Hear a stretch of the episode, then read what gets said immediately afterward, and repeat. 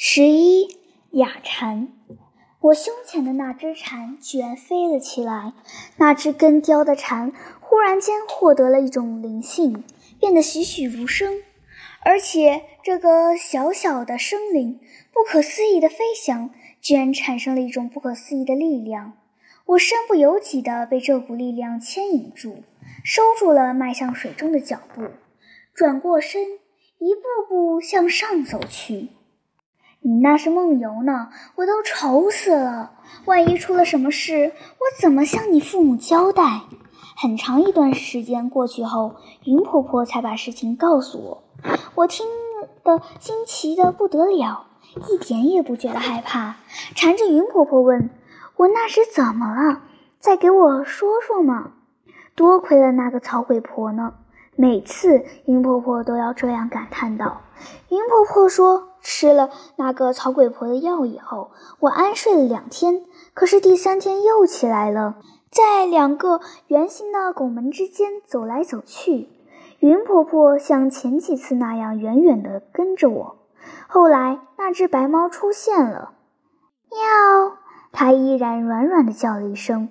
我蹲下来。”摸了摸它光滑的毛，然后我们一起往前走，像一对默契的好朋友。走到圆拱门的时候，它站住了，抬头看了我一眼，然后走了过去。那边是隧道呢，也要过去吗？不怕吗？喵！它在那里叫了一声，声音很短促，像在催我。有白猫陪我，不怕的。我走了过去。白猫走在前，我走在后面，好像走了很长一段路。它开始带着我下台阶，我走不稳，摔了好几次。云婆婆把自己的嘴捂得死死的，才没有叫出声来。这是一排河边的台阶，我跟着白猫越走越低，终于到了水边。还要往前走吗？再走一步就要踩进水里了。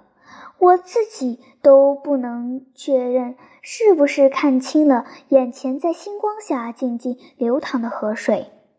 喵！白猫叫了一声，还娇美地看了我一眼，然后从容地走进了水里。它它在做什么？狗刨？它可是猫哦，没听说猫也会游泳的。躲在远处的云婆婆看到这一切，吓得心惊胆战。云婆婆说：“当她看见白猫朝河里走过去时，就马上明白了她的意图，差点惊叫出来。可她记住了草鬼婆的话，无论发生了什么事都不能叫醒我。云婆婆只好把自己的嘴唇咬出了血。喵！白猫又冲我叫了一声，这一声叫得很急，它在催我。我明白了，它是让我跟它去。”于是我就跟他去，一点一点走进水里。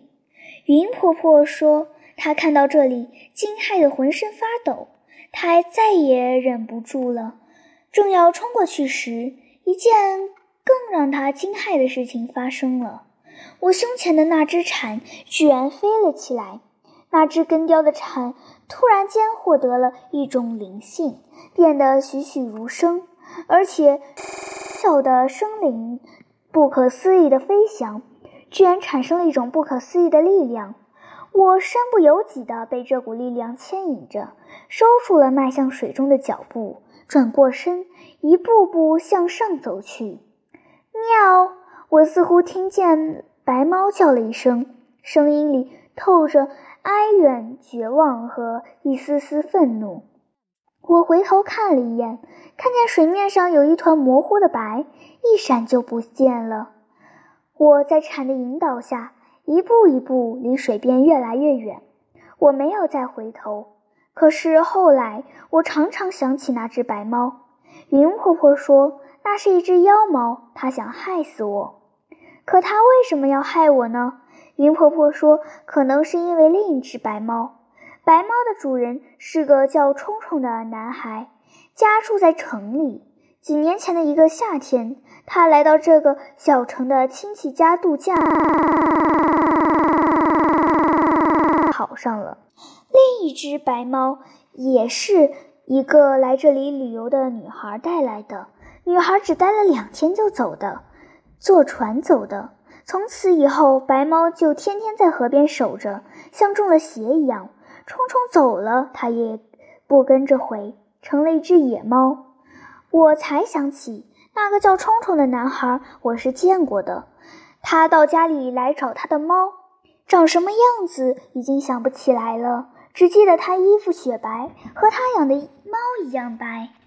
冲冲的白猫常常晚上出来，碰到它的人会把它吓得半死，可我却喜欢它。不论白天还是晚上，她那么漂亮、优雅、温柔，我真没想到她会害我。云婆婆说：“可能她把我当成那个女孩了。她恨那个女孩，因为她带走了另一只白猫。”好奇怪的故事，真的是这样的吗？见我呆呆的样子，云婆婆爱怜地搂过我说：“好啦，现在没事了，多亏这只蝉救了你。”云婆婆感恩地把蝉握在掌心。你不知道这只蝉对你有多重要，你爸爸妈妈在保佑你，他们把自己的心意附在了上面，让你不受伤害。你爸爸妈妈的心意就变得有力量了。现在你相信了吧？他们有多喜欢你？他们怎么舍得把你送人呢？不过它怎么不叫呢？它会飞却不叫。云婆婆摊开手掌，细细地看着掌心的蝉。它一样。我想了想，喃喃地说：“不会说话是哑蝉。”水救过我的命，蝉也救过我的命。它们都是默默的，不出声，更别说张扬。这让我隐隐约约地感到了一种力量。我平生第一次感觉到深藏于静默之中的力量会如此强大，并且坚韧。它无声无息，却无可匹敌。第二天收到了妈妈的信，她说铁路快修好了，明年就可以来接我。我们会在城里定居下来，再不分开。读完妈妈的信，看了看胸前的蝉，心中快累渐渐散去，以后就再也没有梦游过。可是我刚放下的心又悬起来，清流真的要走了。走的那天，我送他到汽车站，他要坐一个多小时的汽车到火车站去。他漂亮的亲妈在汽车站等他。他不来接清流，也许是想省掉一些伤神的细节。清流的养父养母也不送他，他养母只站在腰门里，用手捂着嘴，无声的哭。他的眼睛又红又肿，鼻头也红红的。他长得一点也不好看，皮肤粗黄粗黄的，又那么胖。他站在朱红色精致的腰门里。给人一种说不出的怪怪的感觉。再看看一旁的青牛，穿着他亲妈送来的新衣服，美得像个布娃娃。漂亮的眼睛里虽蒙着一层离别的伤感，但掩盖不住的是眼底跳跃着的些许兴奋。也许他所经历的大相庭新的崭新的一切，正在不远的地方等着他。清流真的不是他的女儿，我在心里感叹道。只是我理不清这份感叹中有什么：遗憾、庆幸、厌恶。他的养父也只送到街口就停下了。汉娜的凄凄爱爱地对我说：“你替我们送吧，麻烦了。”我能理解他们不再往前送清流。他们是不愿看见清流在他们的视线中干干净净的消失。清流这就要走了，离开到城里打工挣钱给他治兔子嘴巴的养母和会做朱红腰门的养父，那么清流也会从我的生活中消失吗？像水一样，我默默地走着，不说话，清流也不说话。走到河边，要过跳岩了。我问清流：“你拎得动吗？要不要一起拎？”清流拎了一只大旅行袋，我帮他背书包。清流的行李很简单，也不算重。他摆摆手，大步大步地向前走去。我原来怕过跳惯了，而且还觉得过跳岩很好玩，蹦蹦跳跳的。有一种做游戏的感觉。我正一蹦一跳的时候，突然听到扑通一声，一看是清流的旅行袋掉到水里去了。旅行袋并不重，浮浮沉沉随着水流飘下去。我和清流急得哇哇乱叫，四处张望。这是一个有雾的早上，几米远的地方就被裹在了白蒙蒙的雾障里，看不真切。猝不及防的一只小船不知从哪里冒了出来，无凭无据地出现在了眼前，而且摇船的居然是铜锣。他伸手敏捷地从水里捞起旅行袋，甩了甩水，递给了清流，脸上的表情灿灿的，想要说什么又说不出口，只憨憨地呵呵了两声，然后调转船头，奋力地划着。溅起一堆堆雪样的水花，哗哗的水声在这个寂静的早上响得铿锵有力。小船迅速地淡化在了雾霭里。清流的嘴治好后，一天比一天风光起来，铜锣就一天一天沉寂了。他早就不敢公然欺负清流了，而清流命运的逆转又使他倍感失落。不仅如此，有时。我还会发现铜锣会注视清流，在一个他以为很安全的角落，久久地盯着清流看。特别是清流唱歌的时候，眼神有点怪，我看不懂，也说不清。后来铜锣因为成绩太差，留了一级，就彻底淡出了我们的生活。偶尔在校园里遇到，他会远远地躲开。拎着湿淋淋的旅行袋，我们不出声地望着小船隐在雾中朦胧的影子。你说清流怎么会给我捡包呢？好半天，清流才问道：“他其实是特意来送你的，就像铜锣突然出现的小船一样，这个念头就突然冒了出来，也是无凭无据的，所以我没有把它说出来，只放在了心里。”远远就看见清流的漂亮妈妈在汽车站门口等着我们。弄清了湿淋淋的旅行袋是怎么回事后，他妈妈爱怜地揽过他说：“好啦好啦，以后不会再受这样的惊吓了。”又扭过头来对我说：“谢谢你来送清流。你你父母什么时候才会来接你呢？”我知道他也只是好心问问。可我突然觉得很恼火，心里不顺。我这两天都是这样的，一阵一阵的。清流跟他亲妈到省城去，当然好。省城有少年宫，他可以去那里唱歌，将来很有可能会成为大歌星。可是他的养父养母好可怜，他们养大了他，还为他治好了嘴，到头来清流却离开了他们。可是小孩。终归还是和自己的亲生父母在一起才好。可是我就这样，可是来可是去的，弄得自己也很别扭。这会儿我撇撇嘴，懒懒地说：“无所谓哦，我喜欢这儿呢。”他白皙的脸上泛起淡淡的红晕，不自然地笑了笑，说：“是呀，这个地方很美。”这时广播里在催去火车站的旅客上车。分别的时候到了，清流过来拉我的手，我没有把手伸给他。快走吧，快走吧，车快开了。我胡乱地冲他挥挥手。他妈妈对我友善而优雅地点点头，我没去理他，转过身急急地走了。好像赶车的是我。走到一根大柱子边，我停住了，躲在柱子后面，回过头去看他们。我终归是舍不得清流的，可我不愿意让他看出我舍不得他，因为他好像很舍得我。果然，我回头看时，并没有看见他回头看我，只看见他漂亮的亲妈把那个铜锣捞起来的旅行袋，正要往旁边的垃圾箱里丢。清流不让，他们拉扯了一阵，清流终于松了手。我一怔，为什么？为什么要扔掉？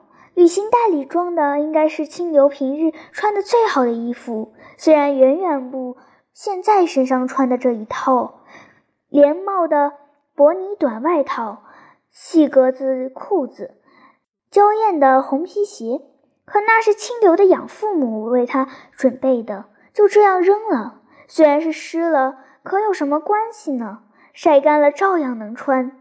怎么可以这样？我气恼地想要追上去，可他们已经走得不见了踪影。要不要捡回去给他的养父养母？可他们知道了，也许会更伤心吧。我转过身，很快地跑了，好像怕旅行袋长了腿追过来似的。跑了一阵，我停了下来，慢慢地走。我不想回家，也不想去上学。我没有过跳岩进城，而是沿着城边的一条小路慢慢地走。这条小路依山傍水，露出了一大片沙滩。沙滩边有一棵单单独独的树，树上的很有造型的美感，叶子黄的嫩嫩的，像刚孵出的小鸭的颜色。这时雾已经散去。秋天的太阳有着水一样的清澄，照在上面明晃晃的。风一吹，叶片一闪一闪的，又像无数的蝴蝶在枝头是嬉似的飞。路边有一条小路，蜿蜒而上，是进山的。我一时兴起，就拐进了山去。这座山叫南花山，是小城周围最高的山，其实还不算是最高的。路却很陡，爬在半山腰，我就气喘吁吁了，就坐下来休息。小城的景致尽收眼底，清流悠悠的沱江，别有风味的吊脚楼，龙盘虎踞的古古城墙，优亮平滑的石板路。我甚至还看到了我们的学校，古香古色的校舍，掩映在大片大片的浓荫里。只零零散散地露出一个屋角或一面白墙，那么含蓄幽闭，也不知道上第几节课了。我平生第一次逃学，明天要怎么对肖老师说呢？一阵风吹了过来，秋天的风，凉凉的，有一缕淡淡的水果的香味，隐隐约约的，还带来了一声火车绵长的鸣笛声。呜！这一声落在我心里，不禁一震。我知道，离这里不远的地方有一条铁路。铁路，我很久没有看见它了。小时候，准确地说，是我六岁以前，我经常在铁路边玩。铁路其实是不好玩的，两条铁轨笔直笔直，冰冷僵硬，单调无趣，毫无变化。可我仍旧能和它玩得有滋有味。我最拿手的就是把它当做平衡木来走，我可以在上面稳稳地走很远而不掉下来，而且我还能退着走，当然没有往前走走得远，毕竟我后脑勺没长眼睛。这会子听见火车叫，我就有点想念它，当然更想念修铁路的爸爸妈妈。说实话，平时我不是很想念他们。特别是确定了他们没有把我送人以后，我就安下心来，笃笃定定地待在云婆婆家里，准备待到他们不再修铁路了，并在城里安顿了下来，把我接过去的那一天。今天可能是看见清流让他亲妈走了，就总想我的爸爸妈妈什么时候来接我呢？想着想着，不由得把胸前的蝉捧在手里，看着。对他说：“告诉我，爸爸妈妈的铁路还没有修完吗？他们什么时候来接我？”蝉在秋阳下泛着幽幽的光，那双鼓鼓的眼睛似乎有了几分灵气，像要活过来一样。